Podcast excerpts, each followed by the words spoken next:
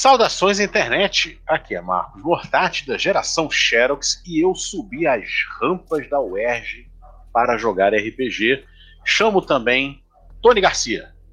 Salve galera, tudo bom com vocês? Vamos hoje fazer uma excursão ao passado, né? Também subi as rampas da UERJ para jogar RPG há muito tempo atrás. Nós trouxemos aqui uma pessoa, um convidado hoje muito especial que vai falar ele vai falar, não é marronzinho, mas ele vai falar. Marronzinho vai falar. É, é o Pedro é Borges. Da época, né? Ele é da época, da época. É da época, aí. O Pedro Borges. É. O Pedro é um cara muito conhecido dentro da área de RPG, tá? Ele também tem o podcast dele, depois ele vai fazer o jabazão dele aqui, que tem um minuto jabá, que todos que tem que, tem que fazer seu jabá, né? E Pedro, bem-vindo aqui ao nosso, nosso podcast, tá? Fala um pouquinho de você aí, conta o que você faz, e depois a gente vai passar para os nossos. para a grande RPG Rio. Beleza. Tudo bom, gente? Tudo certinho? Saudações a todos. Beleza. Meu nome é Pedro Borges. Eu sou autor do Crônicas Javelon, do Crônicas RPG, mais recentemente do Cordel do Reino do Sol Encantado.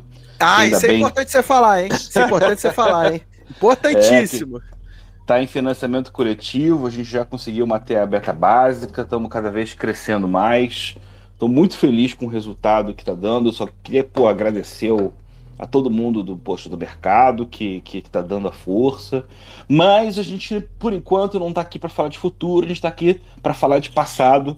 Quero convidar vocês a entrar nessa máquina do tempo aqui para tentar imaginar ou que lembrar quem é da época, aquele período Oh. surreal da RPG Rio, né? Pensem, pensem naquele barulho de harpa e a imagem embaçando. Isso mesmo.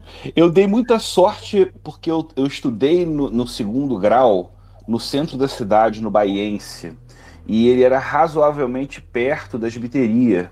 Então, desde o primeiro ano do segundo grau, eu já dava as minhas escapulidas e aparecia lá na Esther com muita frequência, com muita regularidade, né? E Deixa muitas fazer um pessoas. contexto, ali- fazer um Isso, contexto rapidinho. É, que é importante. Magias. Gibiteria Bárbaras Magias, né? Era uma das principais é, é, é, gibiterias aqui do Rio de Janeiro. Que Ficava no edifício base- Avenida Central. Né? É, an- não, antes, antes do edifício Avenida É, começou Central, no nessa Senador época- Dantas. Senador Isso. Dantas, exato. É verdade. Exatamente. Começou no senador, é verdade. É só dar esse contexto para quem não é do Rio, mas só para saber uma coisa, a Gibiteria ela foi uma das, digamos assim, das lojas mais importantes do movimento de RPG do Brasil. Não só do Rio de Janeiro, ela é responsável por muita coisa aqui no Rio, mas no Brasil. Desculpa. Entender, só para botar esse contexto para É, a galera não, tá entender. Tem gente que é certinho. fora do Rio, é ouvinte, Isso. é do Rio. A, a, a Esther e o Osni, apesar de já serem divorciados, eles tinham uma sociedade para poder trazer o- os títulos, né? Ela começou em 88 ali na, na, na Senador Dantas. É, mas foram pessoas que muito trabalharam pelo RPG, não só no sentido de vender como lojista, mas entender que existia um mercado ali de pessoas que não iam. Não era que nem hum, como qualquer outra, a maior parte das outras livrarias, em que se você chegava lá, comprava o livro, ficava conversando com alguém, porque aquilo ali era a rede social da época, né? E logo, É logo vinha o vendedor falar, ó, já comprou? Vai embora, ou então vai ali pro barzinho ali do lado. Aqui não é Não fica biblioteca, aqui. não. É, aqui na biblioteca, né? E a Esther foi a primeira pessoa a ter o entendimento que é o contrário. Não, aqui é um lugar de agregação. Se a pessoa sentar e ficar muito tempo aqui, a tendência é que ele vai levar mais alguma coisa, ou pelo menos eu garanto que ele vai voltar, né? Então, enquanto Sim, o pessoal era en- enxotado das outras lojas, a Esther tinha banco, tinha mesa, às vezes pô, fazia um, trazia um bolo, servia um cafezinho, deixava as pessoas jogarem, né? Desde o início lá na Senador Dantas. Logo, logo começou a funcionar bem, ela foi pro subsolo da Avenida Central. Ela ficou Isso, lá, eu acho que isso. nem um ano, e aí subiu pro segundo andar, que foi o lugar que ela entrou pra história, né? E tem uma coisa curiosa, que nesse prédio, na época, começaram a surgir as principais, digamos assim, o principal mercado de informática aqui no Rio de Janeiro, que até hoje, né? Você é no edifício central, a meca de material, de lojinhas de É. informática. E era engraçado porque a Esther destoava, porque era uma gibiteria no meio de um universo de lojas de informática, né? Era muito viagem isso. Isso. O termo InfoShop, a primeira vez que eu vi foi lá. Pra mim, InfoShop era Sim. aquele, aquele prédio ali, aquele espaço ali, né? E, e- e em função de estar estudando ali perto e estar muito presente, eu fiz amizade com, com, com a Esther e com as pessoas que também apareciam regularmente. Então a Esther me ajudou muito, me deu muito toque para uma série de coisas. Um pouco mais para frente, foi ela que me indicou para o semestre profissional pela Abril em 95 para poder fazer a divulgação do, do, do, do, livro do jogador, do AD&D, que a Abril jovem tinha acabado de trazer, né? Então ela sempre, quando precisava de alguém para falar alguma coisa, como eu era o mais empolgado ali, ela sempre me chamava, né? Mas em relação a RPG Rio, ela teve uma visão muito boa. Vamos esclarecer uma coisa aqui. Já era na época da Adaga de Prata. A Adaga de Prata foi na divulgação da primeira RPG Rio. A camisa da primeira RPG Rio era RPG Rio com o símbolo da Adaga de Prata no, no, no peito, né? Que, para quem não um sabe, foi uma, by mail, tenta... né? Não, é, era uma. A Adaga de Prata começou como Play by Mail, mas nessa época ela já estava como Associação de Jogadores de RPG. Sim. Numa tentativa de criar uma ponte, né? E legal, aí o, o, o, grupo da Daga de Prata deu suporte para Esther para fazer o primeiro evento de RPG no Brasil. Tem muita é gente primeiro. Aí, Fala é, isso, muita gente, é o primeiro. É, tem muita gente, especialmente de São Paulo, que vai dizer que foi a USPCOM, mas a USPCOM ela foi em 92. Ela aconteceu dois meses antes da segunda RPG Rio, que foi no estação do metrô da Carioca, né? Então, eu acho difícil de, de, de, de, ter erro, até porque mês de junho é o mês do meu aniversário. E aí, várias vezes, a data do o final de semana era o final de semana do, do, que ia ser minha festa, e às vezes eu tinha que mudar, hoje eu não fui porque tinha minha festa. Então não, não tem erro, né? A, a, contagem é simples. Em 91 foi a primeira RPG Rio, Sim. e a partir daí, né? 92 a segunda, 93, fica mais difícil ainda de, de, de esquecer, né? Mas a Esther, ela tinha uma força produtiva de, de, de, de evento, de fazer as coisas acontecerem, que eram muito loucas, porque ela era, ela estava sozinha praticamente, com a ajuda com, com o Osni, mas ela ficava ali o tempo todo. Tinha até o Zeca que ajudava ali, depois Zeca, o André, é, é, André começou também, também a, a, trabalhar lá, né? E aí ela contava muito com o apoio da comunidade. A gente fala muito de, de era de ouro do RPG, tudo bem, é de hoje ultrapassou de todas as formas, mas aquela dos anos 90 você tinha uma dificuldade muito maior para conseguir, um... para fazer acontecer, né? Uma época então, muito querida. Isso. É. E to, acho que todo mundo lembra como é que era, né? Você acordava mais, meio que mais cedo para você se arrumar, para você pegar o ônibus, para poder chegar, né? No caso da primeira RPG Rio, Mochila pesada. Isso, carregando peso, indo para um lugar onde geralmente era vazio, porque era final de semana, né? É um lugar que normalmente a movimentação era, era durante a semana. E eu tenho uma lembrança muito forte, eu acho que tanto da RPG Rio como do Encontro Internacional de RPG, é o barulho. É você chegar de longe, isso quando o evento já estava comendo Burinho, né? Era aquele sabe, de, de, muita gente falando ao mesmo tempo, de uma vida, né? Só que o pessoal que, que, que tava lá fechado com a Esther era mais maluco ainda, porque a gente chegava quando as cadeiras e mesas eram entregues. Então a gente ajudava a abrir as mesas, as cadeiras, onde vai ficar isso, onde vai ficar aquilo, entendeu? Toda essa movimentação ela é feita pelos amigos da Esther, pelos filhos da Esther, que, que, que agarravam com unhas e dentes essa oportunidade e faziam o evento acontecer junto com ela, né? Ela, ela pensava em tudo. Pra você ter uma ideia, ela fazia acordos com lojistas de alimentação. Uma das vezes chegou até a ser um Bob's. E era engraçado que sempre fazia o maior sucesso. Os lojistas caíam na porrada para ver quem é que trabalhava com ela, porque geralmente o evento era um lugar meio que distante. Você não o tinha opção é, o dia inteiro, as pessoas não iam embora dali não tinha concorrência, né? Então eu lembro muito bem, pelo menos nas primeiras cinco RPG Rios, todos os lojistas de comida falavam: olha, acabou minha comida na parte da tarde, eu vou ter que sair para trazer mais coisa, mas fica aqui que tá tudo ótimo, né? O único truque da Esther é que ela negociava com que os lojistas é, dessem alimentação para os mestres, né?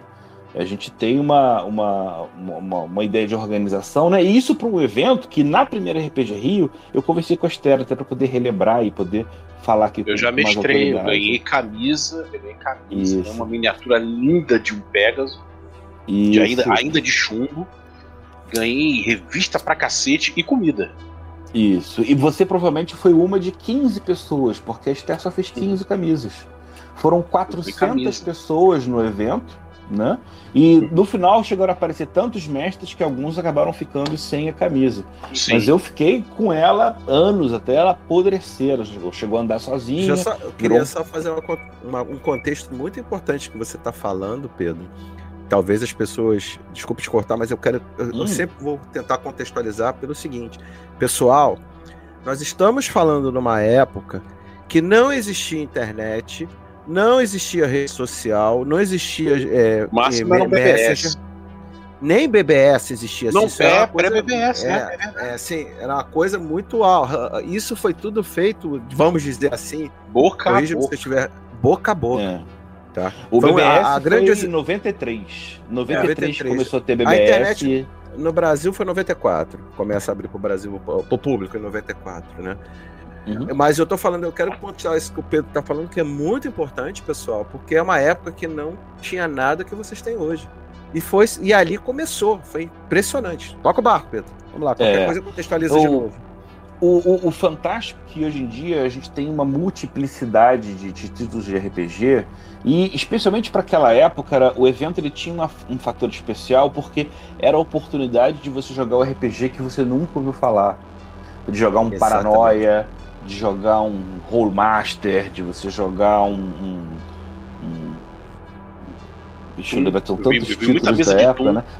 É Toon, Star Frontiers, que era a versão espacial Guerra nas Já vi mesa de Multi-Rio lá. Isso, né? E então Porra, você é, é, participar do evento não era só você jogar ou mestrar numa mesa. É você andar com uma cara de, de embasbacado, olhando, cara, olha aquele jogo, olha aquele, né? E se era um tema, um, um jogo mais popular, às vezes juntava uma galera em volta da mesa para ficar olhando o grupo jogando, né? Então você tinha uma, uma alegria, um envolvimento que é muito, muito especial. Era assim, carnaval porque era novo, do né? RPG, praticamente. é porque para onde... festa, né? É porque festa, eu, eu, me lembro, eu me lembro muito da UERJ, porque era um, era um, era um salão, era aquele hall todos os andares têm um hall imenso, né? E, e, e, se espalhava pelas salas menores, né? Pelas salas de aula que eram menores e tal. E para onde você olhava, tinha uma coisa incrível acontecendo. É, é. Tem que tomar cuidado porque a gente tem que destacar que a, a, o evento da, da, da UERJ, que foi o andar inteiro, foi em 93, quando Steve Jackson uhum. veio como primeiro convidado internacional. Na primeira RPG Rio, ela foi só um, um não, não era uma sala, era um, era um lado, assim, era uma, uma, um quadrante da, da, da UERJ. Você ainda tinha aquele espaço do auditório gigantesco, que quem, poxa, quem conhece a UERJ sabe que é um troço enorme, daqueles que o quadro negro tem em cima e tem embaixo. É um cordame, um sistema né? de roldanas, exatamente, você pode inverter, né? Esse é. espaço é. era onde feitas as inscrições. Enquanto você tinha pessoas que estavam colocando mesas e cadeiras, as outras estavam começando a se preparar para a verdadeira batalha campal, que era a distribuição, né? Então as pessoas ficavam ansiosas, querendo entrar no evento, mas o evento ainda estava fechado, né? Ficavam presos numa rampa, eu lembro claramente disso. Era uma rampa e já tinha uma pessoa ali que evitava, né? E aí o pessoal já no auditório, ó, vamos separar. Então vão ser tantos mestres de manhã, tantos mestres de tarde, eles já fizeram o cadastro, então a gente já sabe que o título do RPG vai ser esse, com esse mestre, para tantos jogadores, né? E aí, quando eu abri a, a, a, porteira, que na verdade era só alguém que liberava a entrada, né? Era uma gritaria, uma confusão, e o pessoal correndo em direção a esse, a esse auditório de atropelamento, de cair um em cima do outro, porque você queria garantir que você iria jogar aquele jogo que você queria, o que não era garantia de nada, porque às vezes você tinha só duas, três mesas de, né, de, um, de um mesmo título. Mas ninguém ficava e, chateado. Às vezes, né? E às vezes juntavam um pessoal, tipo, ó, tô com meus livros aqui, vamos jogar no chão. É. Às vezes acontecia. Isso, isso, isso acontecia mais por uma, um período mais tarde, quando as pessoas já tinham definidas as mesas. Sim. Né? Todo, mundo, todo mundo sabia onde ia jogar, e aí ficava aquele desespero: ai meu Deus, eu não consegui, ah, eu queria ter jogado no outro. E aí, volta e meia, chega uma pessoa para mestrar que não, não avisou antes que viria. E aí meio que acha que, né, às vezes, até quando podia, ela cedia espaço todo e direito. Eu lembro de RPG dentro da área que seria a lojinha dela, do espaço que ela separou. Como não tinha um espaço físico, ela deixou um grupo de jogo ficar jogando atrás dela, ela atendendo cliente, comprando sacando, não sei o quê, e a galera jogando onde quer que desse, né? E o espaço do, do, do, auditório era muito impressionante, porque iam aos poucos diminuindo, as pessoas iam já seguindo para suas mesas, e o desespero de todo ano era: e se tiver mais jogador do que mestre? Porque gera um mal-estar, a galera reclama, né? Fica, fica sempre essa confusão. E na primeira RPG Rio em especial, eu lembro claramente que estavam sobrando, sei lá, uns 22, 23 pessoas era uma galera que chegou na última hora, muitas pessoas meio que já estavam sem esperança de conseguir alguma coisa. E eu, nessa hora, eu ia começar a mestrar, mas estava ajudando a lidar a confusão ali do pessoal do, do, do, como é que ia ser feita a distribuição. E aí, do nada, surgiu um amigo nosso heróico, Bruno Macor, que já é o mestre lendário figuraça, da época, né? Figuraça, é. figuraça. E ele falou o seguinte: ah, peraí, isso é porque ele estava feliz com o evento, ele não queria que nada de errado acontecesse. Então, quando ele soube que tinham 23 pessoas que não iam ter jogo, ele falou: não, eu vou fazer alguma coisa. E aí ele pensou um tempo e ele, ah, eu vou fazer GURPS Smurfs. ele deixou cada jogador escolher um dos personagens lá do desenho e tudo. E aí ficou uma memória muito marcante da RPG Rio, porque às vezes você estava jogando numa mesa num canto X, e aí abria lá o portão da sala e entrava 20 e tantas pessoas cantando a música dos Smurfs. Numa situação que, em alguns eventos de RPGs mais recentes, eu imagino que algum mestre ia ficar bravo, o jogador, ia Nada, xingar, todo ia, ia filmar, mandar... ia botar na, na, internet, porra. Que isso? é verdade também, né? Mas ó, o, o legal é que... social todo mundo amava aquilo, todo mundo estava tão contente, empolgado de fazer parte daquilo, que mesmo que fosse uma besteira escrachada, tava valendo, tava, sabe, você sabia que você daqui a pouco aquele cara que estava do lado de você na, no, na mesa de jogo ia virar o teu amigo de 15, 20 anos depois. Sim. É, isso aconteceu tava... muito no evento, isso aconteceu muito, né? muito, muito mesmo. E, e, era, era, era, era justamente como o início de um relacionamento que você tem com múltiplas pessoas, né? E aí começou a dar um traço muito interessante que eu gosto de justamente traçar os eventos em paralelo dos eventos com as redes sociais. Porque os eventos eram esse espaço. Todo mundo queria em algum momento ser conhecido porque ele mestra tal jogo, porque ele faz tal campanha, porque ele cria esse material. E ali isso era feito fisicamente, olhando, mostrando, trocando ideia, né, conversando. E, e, se você analisar, o crescimento dos live actions acontece muito por causa disso. Porque status era você ter uma mesa de grupo maneira, daquela antigona, clássica, né, que todo mundo joga há muito tempo. É. Mas como é que você vai comparar isso quando você tem um cara que tem um live action que tem 100 jogadores? né? A movimentação, o burburinho que isso faz, né? É uma, uma coisa bastante diferente. Tem que lembrar que, como foi o primeiro RPG Rio, foi o primeiro evento de muita gente. Então, foi o primeiro sim, contato sim. com os dados estranhos, o mesmo contato com uma ficha de personagem. Tudo aquilo que para nós, pra gente, com dois, três cliques a gente acessa, aquilo ali estava aparecendo pela primeira vez, né? E, e, e era muito mágico. Eu... É, uma coisa que é, é, é legal para te cortar de novo, só para novamente contextualizando. É, é, é, eu acho que é muito difícil. Eu falo isso hoje. A gente, eu falo com as pessoas, é engraçado. Muita gente acha que. É, é, imagina o seguinte, pessoal: não existia nada. Tá? Alguém ouviu falar do tal do RPG? Eu quero conhecer. Como o Pedro falou muito bem, muita gente na primeira RPG Rio teve o primeiro contato com o RPG. Ninguém sabia o que era. Eu nunca ninguém, ninguém D20, ninguém sabia o que era D20, D10, D, nada, ninguém sabia nada disso. Miniatura era coisa de outro planeta. Entendeu? Então você imagina o seguinte, de repente você é catapultado para dentro de um ambiente que você de repente só via nas revistas. É bom pontuar isso, porque já existiam as revistas importadas naquela época, caras, mas tipo uma Dragon, tá, que mostrava algumas, mostrava uh, fotos de eventos lá de fora. E a RPG Rio, ela foi praticamente, na primeira edição, eu, eu lembro disso, ela foi um retrato muito fiel do evento lá de fora. Apesar, claro, nas devidas proporções, obviamente.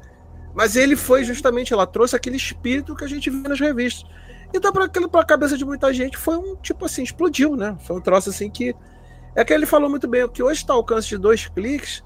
Naquela época, a gente não tinha nada, nada. Aí, pronto, aí você de repente começou a coisa ali. É. E, e, mais uma vez daí a gente tem que reconhecer e agradecer a importância da Esther, né? que Sim. era a pessoa que não só mais velha e tendo a sagacidade, ela tinha amizade com o Tom Leão, que eu acho que na época trabalhava no Jornal do Brasil.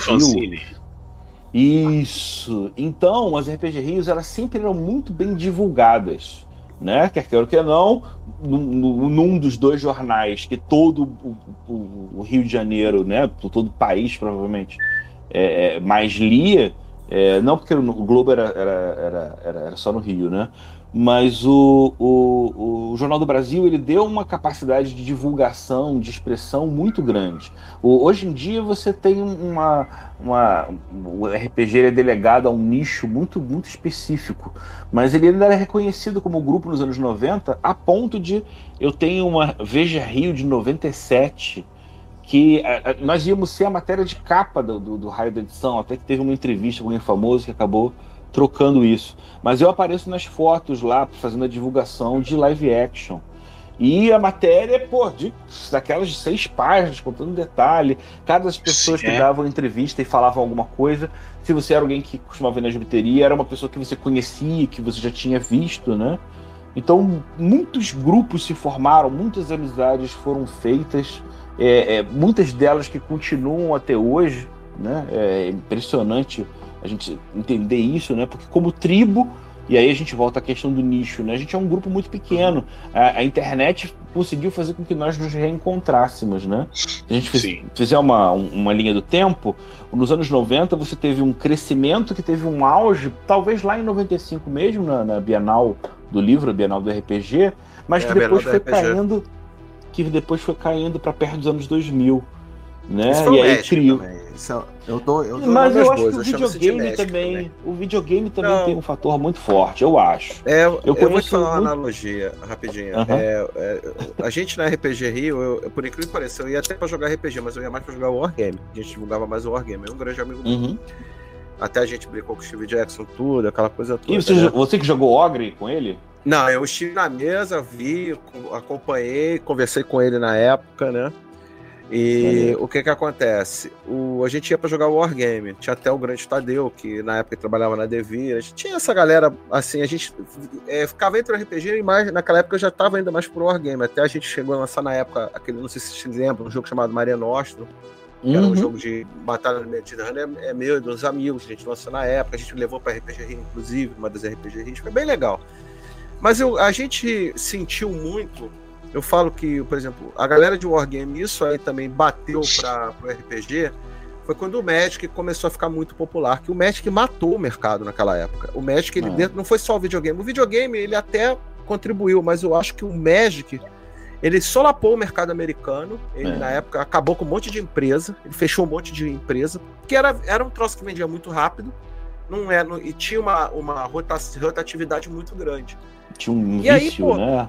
É, o vício. Hoje em dia o Magic ainda é, mas não é mais o que era naquela época. Naquela época foi o boom, foi o grande start do negócio. O Magic nichou. Nichou, é, o é, Magic é, ele, ele nichou, é. Eles, hoje o que a gente tem de um milhão de jogos, inclusive de videogame, simulando jogos de cartas, é, é. por causa do Magic, né? É, cara, do é. A própria Blizzard e... lançou o, o, aquele jogo dela, esqueci o nome, de cartas também, foi por causa do Magic. É. Bem, vamos, vamos, vamos conceituar vamos essa, esse ataque do Magic na RPG Rio, que realmente foi uma coisa que aconteceu, né? A gente tá meio que flutuando uhum. no tempo aqui, mas eu prefiro assim do que muito linear. É, de 96 para frente foi quando a Wizard of the Coast, é, que é a Richard, não sei se ela já tinha esse nome, se era a Richard Garfield Games, né? Começou a juntar muito dinheiro a ponto de que essa empresa comprou o D&D depois, né? Mas sim, sim, mais para frente. Nos eventos de RPG, claramente a partir de 95, o Magic começou a ocupar um espaço a ponto de que já a partir de, no, de 97, 98, o evento era mais de card game do que de RPG. E sim, eu acho que isso foi sim, um exatamente. final bastante melancólico, né? Porque no final o, o, o RPG que começou aquilo tudo acabou diminuindo para um, um, uma coisa, para um espaço muito diminuído, muito pequeno, né? Por causa do, do, do, do card game. Mas vamos voltar ainda para a parte inicial, para a parte brilhante, né? Vambora, a gente tem lá, um marco muito importante que a gente tem que lembrar. Era de ouro, ouro, bizarra mesmo, são os primeiros três RPG Rios. A primeira RPG Rio, que foi na, no lado da UERJ, É, a segunda RPG Rio, que foi no metrô da Carioca. É, e a terceira que passou a ser um andar inteiro da UERJ, né? Essa a gente foi falou um pouco fantástica. Eu tenho, É, eu tenho uma história espetacular dessa. A segunda, ela tem é, é, esse, esse diferencial que acho que muita gente percebeu foi o alto nível. Porque como o espaço do metrô é um espaço totalmente climatizado, coberto, podia estar chovendo, podia acontecendo qualquer coisa lá fora que você nem sentia diferença. A iluminação Fácil era perfeita, acesso. o espaço era gigantesco, você saía do metrô e imediatamente já estava dentro do evento, né? É, o, se o primeiro teve 400 e o terceiro não chegou a ter 3 mil, eu te garanto com tranquilidade que foi de mil a duas mil pessoas no evento, o que já é muita coisa, né? A- a- Sim, a- sim. Desde a primeira RPG Rio, você tinha uma tradição de ter mini eventos paralelos. E uma delas era, além das palestras, as salas de vídeo. Né? Isso. E era muito comum ficar passando Records of Lodoss War, né? Sim, sim.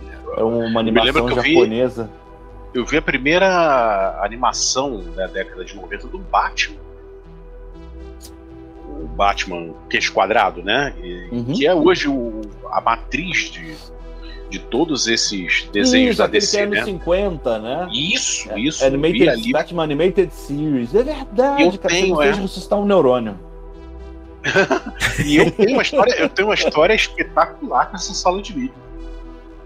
Ela, ela era cercada de vidro, ela era um- uma espécie de aquário que ficava ali a TV e a de cassete e as cadeiras. Eu acho que essa história é conhecida de muita gente, mas vai É. lá, toca conta ela. Não, calma, vamos ver se é. E aí eu, eu tinha um amigo que era extremamente desastrado. Ah, e ele olha só. deu com- e ele deu com o escornos nessa parede de vidro, mas se ele desse, se ele tivesse a um quilômetro por hora a mais, eu acho que ele quebrava. Ele entrava quebrando. Porra, mas Muito ficou com a cara toda. É, porra, tomou uma porrada. Esse cara que parou Nariz. RPG Rio, você me lembra. Acho que esse maluco Ele Isso. parou RPG, gente. olha só, Ele era, mestrando- ele era na época o meu mestre de jogo. Ele era na minha época do meu grupo de jogo. Anos depois, anos depois, eu tô na, eu tô na, na Bárbaras Magias, tô comprando minhas coisas, tal, já tava em- já era um garoto empregado, tal, e tinha um pessoal conversando assim, não, porque Pô, tu lembra que bate- o cara bateu no vidro, não sei o que, papapá, quase quebrou o vidro e tal, não sei o que. Eu, opa, conheço o cara. Sabe? Bingo! Conheço Cara. o sujeito. se você estava na segunda RPG Rio, você viu esse evento. Porque ele tem uma combinação cósmica de três elementos que tornaram ele um evento mítico. Por quê? Vamos lá. Em primeiro lugar, o evento era meteorito, né? gigantesco, é um falatório, é uma barulheira. Não dá pra. Se uma pessoa tentar falar alguma coisa, ela não vai conseguir. Se ela tentar chamar atenção, ela vai demorar um tempo para conseguir fazer as pessoas Até.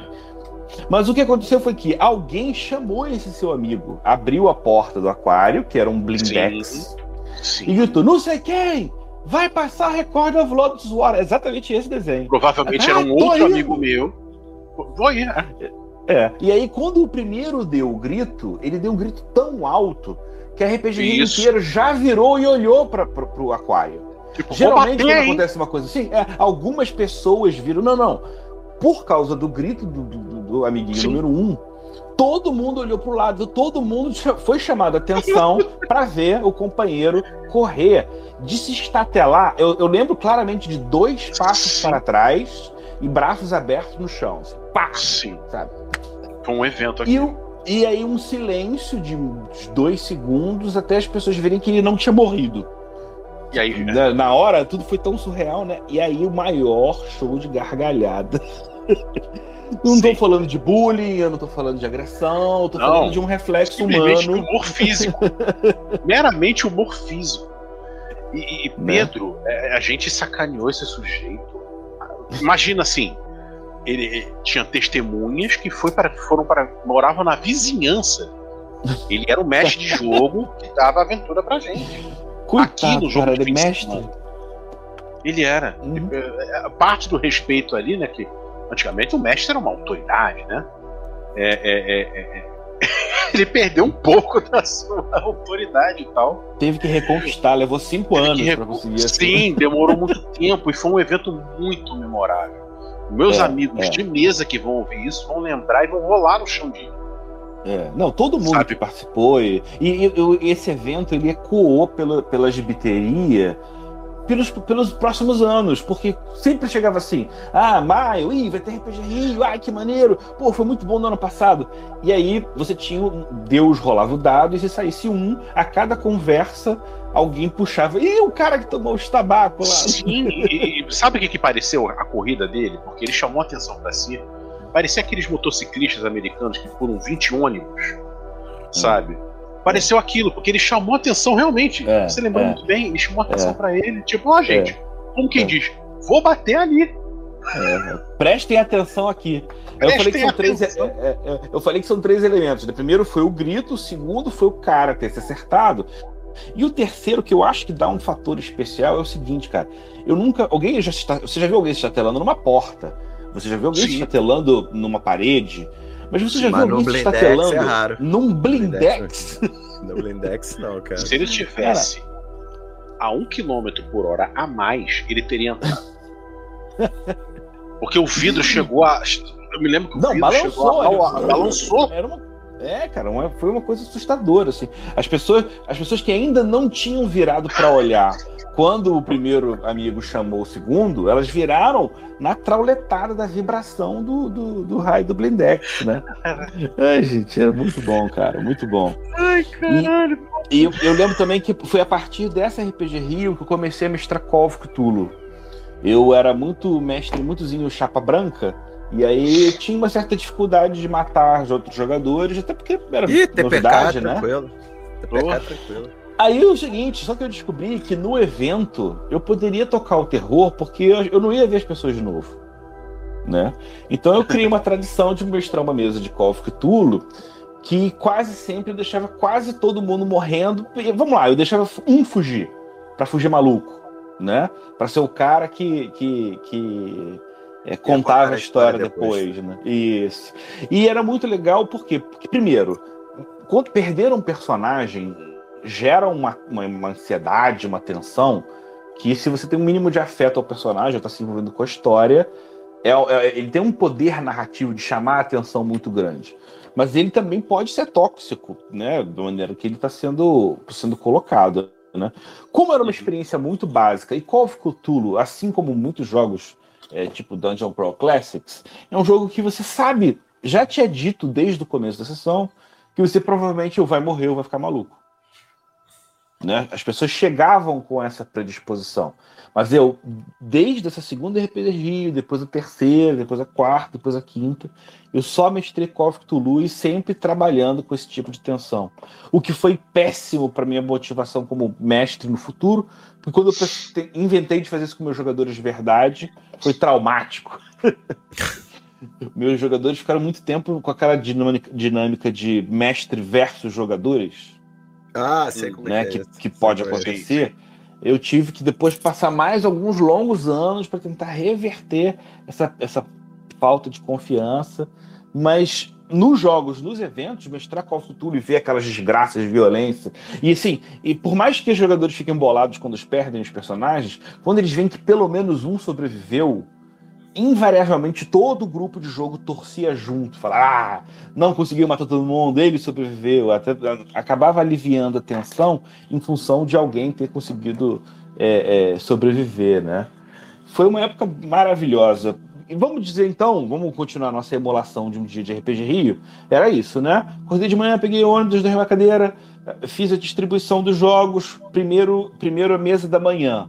Acabou a primeira mesa da manhã, tem um intervalo, você come lá alguma coisa, troca um papel que a, que a, que a Esther te deu para na lanchonete você pegar um, um sanduíche, um refrigerante. E aí as pessoas que acabaram de mestrar as primeiras mesas começavam a montar na, numa grande roda de discussão que eu acho que era o, o primeiro a primeira lista de grupo físico assim de debate.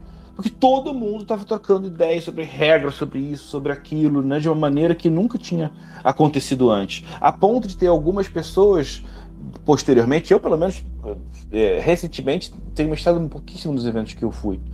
Porque o, o networking ele é poderosíssimo, né? O, o sim, encontrar com sim. as pessoas, trocar ideia, pô, de repente eu vou conseguir um grupo de mesa eu, no, com aquele galera ali que eu sempre quis, então, ó, pô, quero me aproximar daquele cara porque eu sei que ele sabe do sistema que eu quero aprender, né? Então você tinha essa, essa relação social muito positiva, até uma hora que você tinha os jogos da tarde né? Se eu não me engano, não sei, uma hora, duas horas Acho da tarde. Tinha uma pausa também para leilão de jogos usados.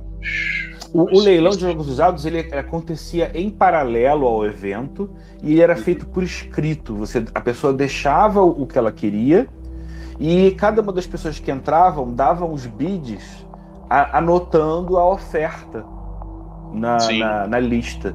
Então não, não era o, o, o, leilão não era uma coisa de, de, de você ficar fazendo lá as apostas não existia na hora. Um pregoeiro, não existia um pregoeiro. Isso. O que acontecia era no final do evento, quando acabava o evento, você voltava lá e aí você conferia para ver se ninguém tinha dado bid em cima da, da, da, do seu. E aí com isso você poderia. A pessoa deixava o, o nome o, e o telefone, o valor e o telefone. Então a Estero, não sei quem trabalhava com ele, não, eventualmente depois até procurava as pessoas na ordem para ver se conseguia. Às vezes. Só um eu, detalhe, eu só um detalhe, Pedro. Hum. Telefone landline, porque é. telefone celular não existia. É. Tá? Aquele telefone de disco, que cada é. nove que o telefone do seu amigo tinha, você ficava com raiva, né? Você perdia é. ponto dois segundos da, chamada. Exa Cara, e aí, fala isso. É, Chega a parte da tarde, começam as partes das palestras. Palestras tinham sempre no mesmo auditório onde ficavam as, as inscrições, é, pelo menos nas, nas, edições que foram na UERJ, né? na, na, na na Estação da Carioca era um outro aquário, uma outra área reservada. Era, cara, de um profissionalismo surreal. Esse profissionalismo da segunda RPG Rio ela acabou levando a, a, a, percepção do mercado como um todo de que o RPG era uma coisa que podia dar certo. A gente está falando de 93. Em 90, se em 95 a Abril Jovem e a Edu, a Abril Jovem estava lançando o AD&D, a Grow o D&D e o, o, a Edior o Shadowrun, isso invariavelmente quer dizer que dois anos antes isso bateu na cabeça do, do, do pessoal do mercado editorial por causa da terceira, da, da, segunda e terceira RPG Rio. A terceira RPG Rio, ela teve uma significância muito grande, por quê? Porque foi o primeiro convidado internacional, foi a primeira pessoa que abriu as, as, as fronteiras, né? Que depois, para o evento internacional de São Paulo, passaram a aparecer a, vir é, é, convidados diferentes ano após ano. Mas o primeiríssimo, em 93, foi o, o Steve Jackson não confundam o Steve Jackson do Aventuras Fantásticas, esse cara é inglês. Eu tô falando do Steve Jackson americano, que é o do, do GURPS. Isso, do Ogre, do Ogre também, da, da Pirâmide, né? A é, revista de RPG dele. Né? Aquele jogo da, que foi lançado aqui, acho que foi pela Grow, que era o Alerta Vermelho, que é o Awful Green Things of, of After Space, que é dele também. Tá? Aquele alerta vermelho do, dos alienígenas? É do Steve Jackson. É do Steve Jackson. É do Steve Jackson. É o Alpha Green Esse jogo é maravilhoso, cara. Eu não sabia. Eu tenho ele Porra, aqui com todas as expansões possíveis e inimagináveis. Que até deixa, deixa eu pegar um pedaço do meu cérebro que caiu aqui atrás da televisão. É, cara, esse jogo era fantástico. Eu tentei é procurar muito e, e, não consegui. Mas bem. Não, é dele. É, é tudo BGG. Depois te passo os links. É. A, a, a, Esther tinha contato com o Tadeu, que era o nosso amigo gringo, né? Que aí isso, tinha contato isso. com os americanos, também ajudava o pessoal da Devir a fazer as pontes para poder trazer os livros, né? E o Steve Jackson veio e a Esther, para poder fazer divulgação, ela pensou na coisa mais surreal do mundo. Acho que é uma coisa que tem que ser muito. Não. Sim, vamos lá, tem que muito pensar fora da caixa do RPG para poder fazer um evento desse, né? Ela fez um, um, torneio de RPG em que os finalistas iriam jogar com o Steve Jackson. É uma, uma aventura em três partes de um módulo lá, que era um, um terror no avião, alguma coisa assim. E você dava as notas, da parte da manhã, você dava as notas é, ao final da primeira, da, da primeira parte. O mestre dava nota para os jogadores e os jogadores davam nota para o mestre. Aí faziam as contas durante o almoço, e aí na parte da tarde listava a classificação, e já na classificação iam começando as mesas. Ó, o mestre classificado, Pedro, vai estar na mesa 2, na mesa dele vão estar os jogadores tais, tais, tais, tais, tais. Quem ficar ali, aproveita, ainda tinha um espaço lá de uma gordurinha, se alguém faltasse, né, algum jogador empolgado poderia completar, né? E aí você tem a, a, a segunda parte, que, de novo, você dava notas, e a terceira, a finalíssima, é, como já eram poucas mesas, foram sendo dentro da loja da Esther. É, eu fui um desses finalistas, eu acabei jogando com, com, com o Steve Jackson. Mas foi uma coisa muito engraçada porque o evento que ela fez, o evento foi no McDonald's ali, acho que Danilo Peçanha. E aí, mais uma vez, ela criou um evento que era como uma RPG Rio, mas num porte menor e que as pessoas se comunicavam, conversavam. Imagina, você já está empolgado porque vai ter RPG Rio. E aí vai ter um micro evento de RPG antes, que vai ser um campeonato. É o esquenta, é o esquenta, é o esquenta. Isso, é o esquenta. né? E eu lembro claramente que ele fazia uma disputa, eu lembro que alguém fez. É, é, quem consegue aí listar o nome dos 13 anões do Hobbit? E aí eu fui, não consegui lembrar de um e me ferrei. É, mas a, a, o que eu mais lembro, uma das lembranças mais fortes, que são muito engraçadas, era porque todo mundo estava muito acostumado a mestrar fantasia. Ou pelo menos não estava a, a, mestrar um jogo moderno. A aventura que a Esther escolheu era tipo um avião que vai entrar no Triângulo das Bermudas e desaparece. Uma temática assim. E aí rolou uma piada muito famosa na, na, no, nesse microevento, que era o seguinte: que o evento, a história acontecia no avião, né? E o nego era tão viciado em D&D que o cara chegava pro outro e falava assim: "Eu vou procurar a passagem secreta nesse avião. Tá bom, rola aí." Consegui! e aí foi, né? Mas bem, muito, muito legais os laços que foram formados. Na terceira RPG Rio, cara, da revista Pirâmide, que tem uma matéria, eu também tenho. Depois eu vou, vou passar para vocês. Passa isso pra gente aí. Esse material visual todo. Galera. É pra galera é. ver isso, cara. É importante. Tem uma matéria da pirâmide que ele fala que, se eu não me engano, foram tipo, 25 mil pessoas no evento. Tipo, bombando bizarramente o evento. Não tinha nem 3 mil, na verdade. Mas ele ficou muito empolgado com a galera, como é que brasileiro, né? Aquela parada de abraçar, a, a, ser apaixonado daquilo que gosta, né? Ele ficou muito, muito empolgado. Ele mestrou Tum. Eu lembro foi com a Nicole Mesa Salma e o Alexandre Cabral dois amigos que eu tenho, poxa, contato até hoje. É, e eu lembro claramente da minha cabeça explodindo também quando eu vi o Ogre pela primeira vez. Porque, vamos lá, hoje em eu dia. Tenho uma história com o Ogre. Eu tenho uma, é. eu tenho uma história com o Ogre. Vou contar. Maneiro. Vou te falar só o não que. É boa, não. não é boa, o que não. eu fiquei O que eu fiquei chocado com o Ogre. Você tinha um efeitozinho de que o tanque tinha sido destruído, que era feito com algodão, não é? Sim, sim, algodão. Então é, você também fazia com esponja de aço, é o famoso bombril. Cara, eu ficava, eu lembro de ficar chocado olhando assim como era perfeito o efeito da fumaça no tanque, feito só com o chumaço da parada. Eu lembro claramente de ter ficado uns 5 minutos. Como é que eles fazem isso, cara? Não, é uma coisa. não, é uma parada muito bizarra. Aí eu chego pro cara do lado, como é que ele faz isso? Algodão. Simples. Vou te contar a história do Ogre, então, rapidinho. O seguinte, eu tenho uma penimba com o Steve Jackson, tá? É recente, não é da época, não, é recente. Rapaz. Qual foi o seguinte? O Steve Jackson, ele fez duas coisas que eu não gostei. Primeiro, quando ele abriu o financiamento coletivo do Ogre recentemente, ele não abriu para o Brasil. Eu achei escrotérrimo da parte dele. Tá? É. E o segundo foi o seguinte: é, eu tava numa Eu trabalho com, com miniatura para impressão 3D também. Faço, né? Faço inclusive para algumas empresas lá de fora, principalmente na Inglaterra hoje. E aí o que aconteceu? É, o pessoal, eu tava, entrei num fórum, aí fui conversar com o cara e o cara mostrou uma, uma, uma miniatura que ele tinha feito do tanque leve do Ogre, né? Aí eu perguntei, pô, cara, legal, você vai disponibilizar esse, esse STL pra galera. Ele, não, isso aqui não pode por causa de direito autoral, não sei o que. Eu falei, não, perfeito, legal, mas isso aí você fez por quê? Não, eu fiz para mostrar que eu sei fazer. Porra, cara. Aí eu vi um monte de gente assim, pau da vida. Cara, aí obviamente eu não passei isso, mas eu fiz todas as miniaturas do Ogre. Eu, eu, eu modelei todas elas em 3D. Hoje, eu tenho tudo, eu fiz tudo. Tá todas as peças do Ogre. O poder Eu tenho da o raiva. Ogre.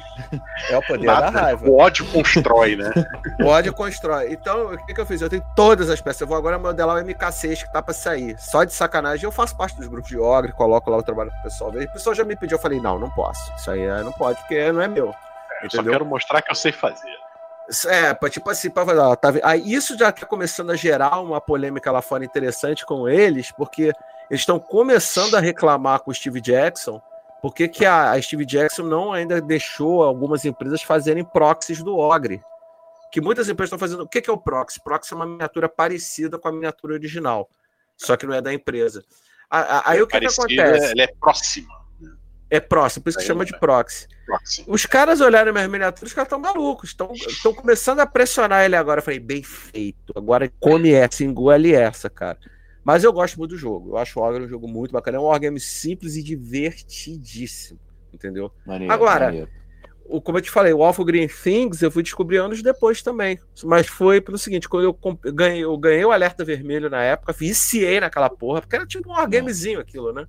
É, E é. aí, quando eu fui caçar, assim, eu vi o Steve Jackson, eu falei, peraí, eu conheço isso aqui. Ih, caramba, o jogo é dele. Aí eu comecei a ver a comunidade, aquela coisa toda, mas é, é dele, o Alpha Green Things é dele. Tá lá, na, no- vai lá na Warehouse 23 que tu acha. Entendeu? maneiro. Mas prossiga, cara, prossiga, prossiga, que eu não quero. Mas bem, uma, uma história, uma, uma história que não pode ser esquecida do Steve Jackson. Steve Jackson tem, como todo autor internacional, tem uma hora dos autógrafos, né? Que todo mundo, ele vai divulgar um trabalho X, né? Eu lembro que em 96 o Mark Henhagen chegou a vir para divulgar o Changeling. A gente chegou a conversar com ele, outro cara que também, tanto o Steve Jackson como o Mark Henhagen são os irresponsáveis porque eles saíram para beber com garotos de 19, 20 anos todos marmanjos com mais de 30, entendeu? Óbvio, não rolou nada de errado, nada, nada né, de, de- de diferente. Mas só dele sair e festejar com a gente, que era uma galera tão nova, mostra que eram pessoas bem, bem, bem empolgadas mesmo, né? É, mas o Steve Jackson tava lá dando os autógrafos e aquela fila, né? E aí chegou um cara, eu não estou brincando, essa história é verídica, com uma Xerox do GURPS pra ele autografar. Eu lembro dessa história, eu lembro dessa Ah, história, eu lembro dessa história. Eu Aí lembro dessa fala, história. Ei, cara. Você, o cara não entendia português, né? E aí, óbvio, ele falou: Do you have dice? Aí tu não quer? Ah, que foi? Ah, algum, alguma pessoa viu, dado, dado, você tem dados, dadinho, joga, dado seis, tem, tem. Aí alguém apareceu lá, abriu a mochila, pegou três dados, joga três dados. Aí rolou, saiu um, um, um. Que no GURPS é um sucesso perfeito. É. Ele deu a porra do autógrafo. Eu lembro dessa história, eu lembro dessa história. Essa história é lendária, isso é lendário, isso É, reverbera é. até hoje, cara. Isso é, É, lendário. Tô Né? falando uma coisa de 30 Todos- anos atrás, praticamente. A, a gente fica aqui remontando pequenas histórias. Eu acho legal como registro histórico a gente ter isso, isso gravado, né? Mas entenda que Sim. aqui a gente está fazendo um pequeno resumo de uma coleção insana de histórias, de Não, acontecimentos, enorme, né? enorme. É gigantesco. E aí, se a gente está fazendo já um paralelo aqui ao longo do programa sobre como é que é o dia, né? Termina o dia, você já acabou a- a- a- os jogos da parte da tarde, e as pessoas começam a pingar de pouco em pouco para onde? Para os bares e botecos que tem no entorno Isso. de onde quer que seja. Na E aí começou uma linha- 28 de setembro. Isso. E tinha muita gente que sacaneava, por quê? Porque a galera ficava empolgada, esqueceu que tinha se comprometido com a Esther de botar as cadeiras e mesas na parte da manhã, e aí na parte da noite tinha um terço, pouquíssimas pessoas, para tirar as paradas, porque ele já estava empolgado e querendo saber de encher a cara e de beber. Muitas das vezes, eu, eu não lembro se em todas as edições, só nas posteriores, é, tipo, o evento passou a ser mais de um dia. Então ainda era comum É, das pessoas verdade, se encontrarem dias, na véspera, encherem a cara e já tem aquela coisa de chegar no outro dia de manhã, cara, dormi mal pra caramba, que ontem eu saí com o pessoal e não sei o quê. E essas, essas amizades foram forjadas com um poder de tal forma, em, eu tô falando de cinco, seis eventos, que essas pessoas são amigas até hoje, em 2021. Sacou? É, Muitas delas são Ó, a- a- mas- a- os dinossauros da RPG, né? A É. geração Xerox. É uma coisa curiosa que você falou, Pedro, sobre essa saída da RPG Rio. Eu me lembro que teve um ano que a gente tinha, uma, tinha meus jogadores foram comigo, aquela coisa, galera, meus amigos, né? Que são amigos até hoje, né? Você falou, uhum. 30 anos depois praticamente, são amigos até hoje. Muita gente da época do Cefet, que quando eu comecei a jogar RPG, eu levei pro Cefet, a gente fez amizade lá. Eu me lembro, cara, que perto aqui da minha casa tinha uma, uma, uma hoje ela tá com outro nome, era uma pizzaria chamada Pio Bono, né? Ah, e a bom, gente né? chegava, a gente saía, vinha andando da UERJ até a Pio Bono né? Terminava RPG Rio e ia pra Pilbono. Até veio um amigo meu até, dormir até aqui em casa e tudo. Mas a gente ia pra Pilbono. Cara, a gente comia na época, sem sacanagem, eram eu mais seis pessoas. A gente pedia oito pizzas, cara. O cara não acreditava que a galera não, quase não comia, chegava no negócio. Mas o que é legal era o seguinte: a gente trazia as discussões, isso que você falou era muito interessante a gente trazia as discussões e, os desdobrares das aventuras para a mesa do bar, tá? E aí ia, cara. E teve um, um, ano que a gente saiu da mesa do bar, a galera, ah, vamos lá para casa jogar. E vieram direto para minha casa e a gente fez um viradão pós RPG Rio. Entendeu? Hum. E aí jogamos até domingo, sei lá, 11 horas da manhã. Foi uma loucura. Mas isso é. acontecia muito. Isso era uma época. É. Você falou uma coisa aí que agora me deu uma, uma, uma ideia, que você falou. Essas coisas teriam que ser registradas. Né? Elas tá... já estão. Existe um, um, um, cara chamado Rafael Vasquez que está uhum. gravando uma série de vídeos no YouTube entrevistando pessoas do RPG. Já entrevistou várias pessoas, eu até tentei fazer uma ponte com ele para entrevistar a Esther. Mas a Esther falou que, que ela fica muito emotiva, que ela não tem mais, né? Me deu todas as informações, tudo isso que eu estou trazendo e lembrando com vocês, eu, a Esther me ajudou a dar uma, uma, uma rememorada e tudo, sacou? Porque o, uhum. o, o, o, apoio que ela deu é, foi muito importante. Depois eu vou passar o link também dessa, dessa série de, de, de ah, entrevistas, né? Vai te divulgar isso, cara. Isso. isso. O legal é se virasse é. um livro, né? Também pode ser uma boa. Com certeza o Rafael vai ter material para poder, pra poder fazer ideia, isso. Ideia o pessoal para jogar um livro, porque isso aí que você está falando, toda essa história, o final, o início, o meio do evento em si, todos esses casos, e olha que a gente nem chegou na Bienal ainda, tá? É, é. é o seguinte lance. É, isso é uma história, porque por mais que as pessoas não queiram admitir, o RPG do, do Brasil nasceu no Rio de Janeiro. Não tô querendo ser bairrista. Eu tô querendo falar uma realidade. O RPG nasce no Rio de Janeiro e depois se espalha. A verdade ah. é essa. Ó, eu vou ser você anti-carioca e dizer que não é assim, não. O, ah. o, o, fenômeno surgiu, começou no Rio temporalmente, eu até posso dizer que não, porque pode ter um filho de um, de um embaixador. Eu apostaria que talvez as minhas pessoas que jogaram, jogaram eram de Brasília e de São Paulo, por questões de, de importação de material. É, né? mas, eu... mas como é, fenômeno é, é, de massa, é, como comunidade. É. Tá, cara. aí eu reconheço, aí eu reconheço. Mas a gente tem que parar de ter a rei na barriga, às vezes. É. Carioca, carioca é o, é o, argentino dos brasileiros nesse sentido. agora eu ferrei, agora, agora eu vou ser caçado, cancelado na minha cidade. É. Não, não, não, sacanagem. É porque estou aqui o seguinte: por, que, que eu estou falando isso? Tá? Porque, em função desses eventos, a partir de 1995, 96, eu comecei a ser é, é, é, diretor do Rio by Night no projeto One World by Night. Então eu já ia todos os anos no evento internacional de RPG, já ia para live que era em outras cidades, em Curitiba, teve um pessoal que foi em Brasília. E aí criou-se uma noção de que, como né, a gente tem uma tendência muito forte de reforçar os nossos laços com quem a gente convivia na época. E aí, uhum em função desse período de live, que daria um outro programa para falar de live action, acho que criou-se uma noção de que tem muita gente maneira que tem histórias muito parecidas com as nossas, que às vezes a gente acha que só aconteceu com a gente, não, aconteceu com alguém mais parecido. Você até pode dizer que foi com você antes ou depois, mas isso não importa. O, legal é você ter, a partir dessa afinidade, conhecer pessoas que vão poder trocar uma ideia Sim. surrealmente maravilhosa, como essa agora que a gente está tendo aqui, né? Né, o que é interessante nessa história toda é que à medida que você vai foi contando certas coisas, foram aparecendo imagens na minha cabeça. Foi, digamos assim, os circuitos hibernantes que estavam desligados foram ativados novamente, entendeu? É. Você falou assim, da aglomeração que eram os corredores da UERJ, é, você falou uma, uma história engraçada. A gente estava mestrando, a gente estava jogando uma mesa de Warhammer, né? E tava eu, o Márcio, um amigo nosso que hoje está no Canadá, que não é a Luísa, né? E um outro amigo nosso aqui do Rio Jorge. A gente tava jogando Warhammer e tinha dois meninos lá, que era o Marquinho e o Potato. O Potato hoje é um cara de 30 e poucos anos, que tá casado, tem filho, cacete, né? Putz, o Potato era o, era o ferrugem da época, não é? o Daniel Potato. Daniel Potato, né? Daniel Potato. Ele é uma figuraça. Aí, cara, se você estiver ouvindo a gente, um abraço, entre em contato com a gente, vai ser engraçado. E aí foi engraçado que chegou, chegou uma, uma senhora com um menino, eu me lembro disso até hoje, eu tava jogando uma mesa de fantasia. Aí eu tava com os orcs, aí o pessoal tava com. tava com os humanos, aquela coisa toda. É, tu vê que esse negócio de orc já é comigo há muito tempo, né?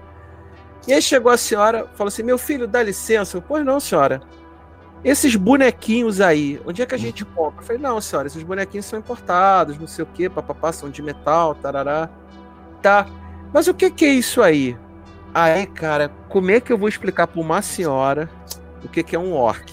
Mais fácil dizer que é magia negra. É magia negra, senhora. Aí eu, eu falei assim: não, olha, senhora, isso aqui são seres de, de, de, de contos de fadas, de fantasia, Senhor dos Anéis, tarará, tarará. Expliquei aquela coisa toda. Ela, ah, meu filho, que bacana isso, muito legal, né? Quer dizer, então que esses bichozinhos aí são os diabinhos? Aí eu, putz, eu falei, caraca, o que eu vou falar pra essa mulher? Eu falei, não, cara, não é diabinhos, são os vilões, não sei o que, papapá, papapá. Ah, são os diabinhos, já entendi tudo, já entendi tudo. Não. Pegou esse moleque, pô, meu filho, isso aqui não é pra você, não. E foi embora. Eu fiquei assim, Ou seja, era mais fácil. Caralho. Era mais fácil explicar, minha senhora, isso aqui é magia negra. Pra jogar é. tem que ter pack. É que a senhora não viu como é que é o pentagrama debaixo da mesa, então, pô, por aí, é. Mas era isso, cara. Foi muito engraçado. Mas tinha essas né? coisas, outras histórias. É, é. O, o, os eventos de RPG, e aí quando eu falo isso, não é só da, da RPG Rio. Acho que todo evento de RPG, daqueles que você tem que viajar de longe para algum lugar, também tem uma ah. questão especial, né? Porque o evento. Mesmo você sendo do Rio de Janeiro, para uma RPG Rio, você já tinha um final de semana inteiro diferente.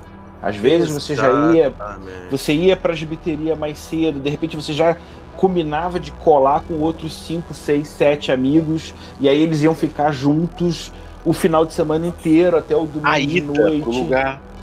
É, a véspera do, do, do, dia, você não consegue dormir direito, você fica é, Exatamente. Ih, é, né? a, o, os encontros que agora. Os encontros que acontecem aos poucos, né? Porque as pessoas vão chegando ao longo da manhã.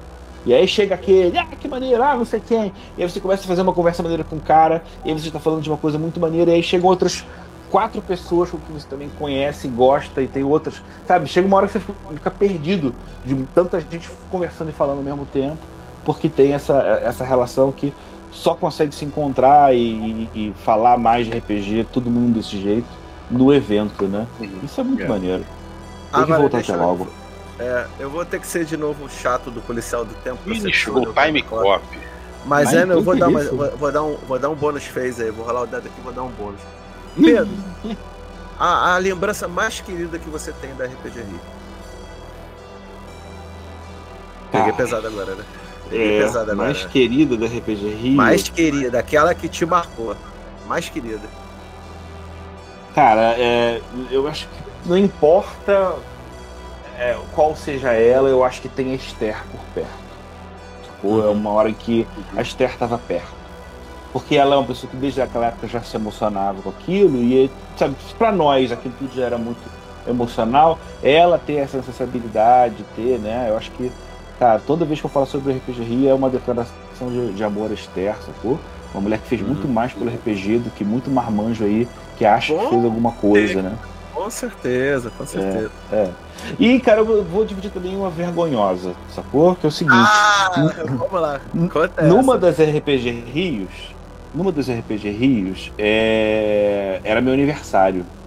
E aí, eu, naquela hora da inscrição de manhã, tava todo mundo naquele auditório, sei lá, 200 pessoas, 300 pessoas, e o Lisandro Gertner tava organizando. Ah, o grande as... Lisandro, é, grande Lisandro. Lisandro é estava organizando a, a, as filas, né? Preparando lá na mão, na munheca, a, a ordem dos, dos, jogadores. Aí eu fui conversar com ele, e aí, se eu não me engano, eu acho que podia ter sido a, terceira RPG Rio, porque foi uma que teve uma festa fantasia de vampiro, com uma purpurina. Foi a terceira, foi a terceira, é, foi a terceira, é. sim. E Foi até naquela eu... clube ali na, no antigo extra aqui na Tijuca também. Como é que era? Eu esqueci o nome. Isso. Eu sei onde é. Eu, é, eu tô falando. Vai, vai lembrar. É, e aí ele falava, não, cara, eu não vou poder ir porque é meu aniversário, eu vou, sei lá, ficar com a minha namorada, com a minha família. Aí o Lisandro, achando que era um cara legal, parou o, o período de inscrição, onde as pessoas só queriam saber de, de jogar. Falou, gente, pô, silêncio aí, um minuto. Eu queria pedir para vocês um minuto de atenção, porque é aniversário do nosso amigo Pedro Borges e eu queria cantar um parabéns. Aí ele sozinho, parabéns para você. A UERJ inteira me xingando. Cala a boca! Parabéns ao caralho! Putz, grila, é, O Elisandro lá cantando parabéns, eu sendo humilhado por 200 pessoas, a ponto de, ao, ao longo de todo o dia, pessoas estranhas chegavam para mim e falavam: Feliz aniversário, hein? Foi bem vergonhoso, é, assim, mas eu, eu, eu relevo, eu, eu relevo. Mas, cara, agora eu, eu vou, assim, é, falar para você que acho que, como você, todos nós aqui, né, que a gente viveu essa época, diferente muito dos eventos atuais, que hoje eu vejo muitos eventos grandiosos demais, né, coisas assim, até muito. Eu não vou a um bom evento há algum tempo. Já é, nós também não vamos por causa da pandemia agora, que agora, tá, agora que está começando a vacinar, esperamos em breve ter eventos novamente, né? Mas enfim. Uhum. Mas é, a RPG Rio ela nos marcou muito, sabe? Ela foi algo que realmente ela fez a, a magia a magia aconteceu ali na minha opinião. Acho que todo aquele que você falou de você não conseguir dormir um dia porque amanhã é RPG Rio eu acho que é difícil para as pessoas entenderem isso hoje mas para gente você não dormia direito você tava querendo ver se já tava raiando o dia para ir para lá e ficar aquele dia inteiro lá e sair no final do dia e caraca foi muito foda o negócio é, é, é, algo assim que realmente marcou muito. Eu tenho essa, esse sentimento. O Marcos também, também. Você, então, nem se fala que você estava lá no, no, Como o Marcos fala, eu gosto de roubar essa frase dele, estava lá no estômago da baleia, né? Mas, cara, é uma época muito assim. Muito cara pra gente. Né? Eu acho que as pessoas, elas, se a gente pudesse voltar no tempo assim, tivesse oportunidade, eu gostaria cara, muito de voltar. São lembranças desse. tão tão afetivos.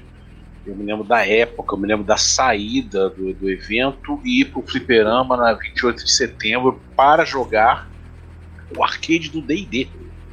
Ou seja, era, era, era RPG na veia mesmo, a gente vivia, era, a gente isso. respirava a coisa. Sabe? É isso. Né? Ah, época de ouro, né? Você falou, né?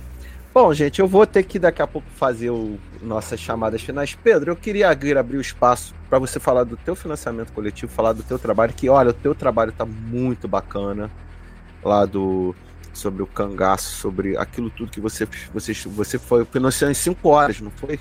Que o é, financiamento foi.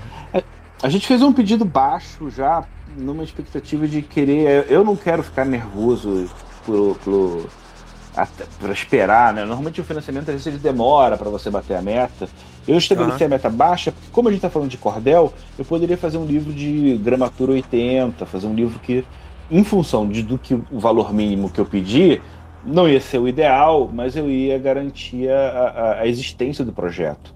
Mas eu uhum. fiquei assustado foi que em três dias a gente conseguiu não só garantir agora uma qualidade máxima, vai ser um cordel com uma gramatura pelo menos 100, vai Pô, ser um, uns livrinhos bonitos, né? Como também a gente vai adicionar um outro produto que é o livro que tem todos os seis cordéis compilados. Por caso o cara queira dar uma lida no caminho do trabalho, ou não quer ficar. Porque o, os seis cordéis, eles são quase próprios para ficarem na mesa, né? Para você, os jogadores, cada um pegar um livro em algum momento, entendeu? Acho que essa, a, a ideia de usar o cordel como elemento de RPG é uma coisa tão fantástica que a gente se impressiona por que, que alguém ainda não fez antes, né? E... Cara, é aquele negócio, é uma coisa nossa do Brasil muito interessante. Eu já vi videogame, tá? De, com, com a temática de cordel. Já vi videogame. Mas RPG não, é a primeira vez. É. Primeira vez. E, bem, quem quiser conhecer, eu convido ir lá para ver no catarse.me barra cordel RPG ou o então, link vai estar na ficha, não se preocupe, o link vai estar na nossa é. ficha. Tá? Ou facebook.com barra Cordel RPG também. Ali ficou a matriz das divulgações. Ali tem mesa de jogo que eu já mestrei. Eu estou fazendo uma série de vídeos chamado Sete Lapadas, que eu ensino detalhes sobre a regra do jogo. Então, tipo, ah, Legal. quer saber sobre o jogo? Ah, então toma esse link aí. Pronto, já sabe o jogo. Já, é. Em 20 minutos você já aprende, entendeu? Então, eu tô indo, é, trazendo uma série de coisas diferentes para esse projeto que estão sendo muito legais. Por exemplo, o Fast Play dele, que já tem tanto no, em qualquer um desses links, ele é feito num mini cordelzinho que você imprime num A4 numa página, e aí por meio de dobraduras você faz um mini livrinho com frente e verso. Não, que tem um legal. resumo das regras do jogo. Ele, ele é bonitinho visualmente, mas ele também é uma maneira de você aprender, né? Cara, tem sido uma viagem maravilhosa. Eu, achei, eu tô me sentindo como um, um, uma. Sabe, cada lugar você tem a busca de metais de um jeito. A fantasia medieval você tem cavernas profundas que para você achar o ouro você tem que ir em lugares onde ninguém jamais esteve. É a sensação que eu tenho é que eu tô num lugar que eu acho uma pepita de ouro no chão, assim. Ih, ó, que maneiro. Então é um espaço tão pouco explorado, tão. tão você tá no que a gente chama de. Né? É, a gente chama que a gente chama dentro da área de startup, você tá no Oceano Azul, cara. Você tá no Oceano Azul dentro dessa tua área. Ah, não, eu, eu acho muito bacana porque você tá pegando o material nosso do Brasil, né, cara, e tá dando um up assim muito bacana nele. Então, cara, é aquele negócio. É, desejar sucesso é pouco, né? A gente quer que dê muito certo esse tipo de coisa. É importante isso, né? E, pô, a gente é, fica feliz. Engraçado, quando ver, eu vi a né? capa dele. É, do Bruno Prosaico. Imediatamente do Canção Agalopada, do Zé Ramalho. Uhum. Me evocou. É, eu tava, eu tava no, no celular na, no dia. Eu botei no Spotify pra ouvir e meio que me levou a capa, sabe? Muito bom. Muito bom, muito bom. Bem, quiser uma dica de música boa, procura por Quinteto Armorial. O movimento armorial tem coisas é, fantásticas. Queria aproveitar também e convidar para as pessoas conhecerem o meu podcast junto da, isso, editora, isso. É, o Legião de Dados. É, já já eu quero vocês lá para a gente conversar. Eu quero ter uma conversa que, que, também vai ser sobre a época antiga, que é sobre perrengues do início do RPG. Porra! A gente vai, vai conseguir. tem vários. É, Eles têm histórias, tem história é, para contar. Nossa. Né? Então, poxa, quem quiser dar uma olhada lá, Legião de Dados, no Spotify, no, Vai estar tá na ficha aí, galera, para vocês poderem lá conhecer, tá? É bem legal. Isso. Inclusive, eu assisti o episódio, eu, eu, vi o episódio com o Bruno, eu morri de rir, comecei a lembrar ali daquela coisa toda, né, cara? Pô, foi engraçado quando você veio falar comigo, pô, posso. É, é, acho engraçado esse pessoal. A gente bota lá a comunidade, pô, divulga o trabalho de vocês. Ah, posso divulgar o trabalho? Claro, cara, pô, vai lá. Aí vai ver meu, meu podcast, falei, beleza. Aí quando eu fui ver, Bruno, peraí, deixa eu ver se aqui do Bruno. do Bruno deve ser engraçado, no mínimo, né? Cara, aí eu falei, cara, mas eu tenho que trazer ele pra falar. Eu tenho que trazer o, o Pedro lá pro Geração Cheques pra falar de RPG Rio, cara, para as pessoas entenderem o que que era RPG Rio. E, pô, eu acho que a gente conseguiu dar um recado bacana. Tem muito mais coisa é. para falar, mas eu acho que esse recado já. Eu acho que a galera vai entender como é que era essa época um pouquinho, né? Sim, sim. Pô, muito bom. Tá? E é isso. Pedro, quer falar mais alguma coisa, uma mensagem, mandar um beijo pra Nada, alguém? Nada, cara. Eu, eu, atualmente tô só no modo gratidão, cara. Ameaças? Do... Só gratidão? Agora, é, não, vou te falar que num, num, período de muita amargura, eu tô num pequeno oásisinho de, de, de, de, felicidade. De tranquilidade não, porque esse período é muito tenso, né? Slice of life, né? É, é, uma fatiazinha da vida, né? É, é. E aí, pô, muito feliz, mas também muito preocupado com a quantidade de trabalho, de coisa que tem que ser feita e tudo. Mas estou achando muito feliz de encontrar pessoas também da minha época, também outros dinossauros do RPG, que estejam atuando. Acho que cada vez mais pela fase atual, essa era de ouro atual, ela é tão impressionante que todo mundo que produzir e fazer alguma coisa agora está voltando a, a, a, correr atrás. O pessoal que está ouvindo agora e que é mais novo e que está né, tendo uma referência a alguma coisa de outro tempo, cara, você não é nada diferente da gente. Se você gostar muito de é, RPG, começar um projeto seu, cara, você rapidinho também tem suas histórias. Tudo que antes era muito mais difícil de conseguir, agora você consegue muito mais. Tudo bem, de uma forma efêmera, que é o, problema das redes sociais, né? Mas Sim. daqui a pouco a gente vai poder viajar de novo, vai ter evento, a gente vai se encontrar aí numa diversão ah, offline da certeza. vida, no Encontro Nacional de RPG. E, e quem sabe outros isso. eventos, quem sabe isso. outros eventos. A gente não isso sabe aí. ainda. Calma, calma, muita calma nessa hora. Mas enfim. Cara, eu queria muito te agradecer tua presença, obrigado. Marcos, quer deixar algum recado Pedro, pra galera? Eu queria dar um obrigado. recadinho depois pra galera aí. Então manda, manda recado, Bruno. Manda, rec... manda Pessoal, recado. Deixa eu...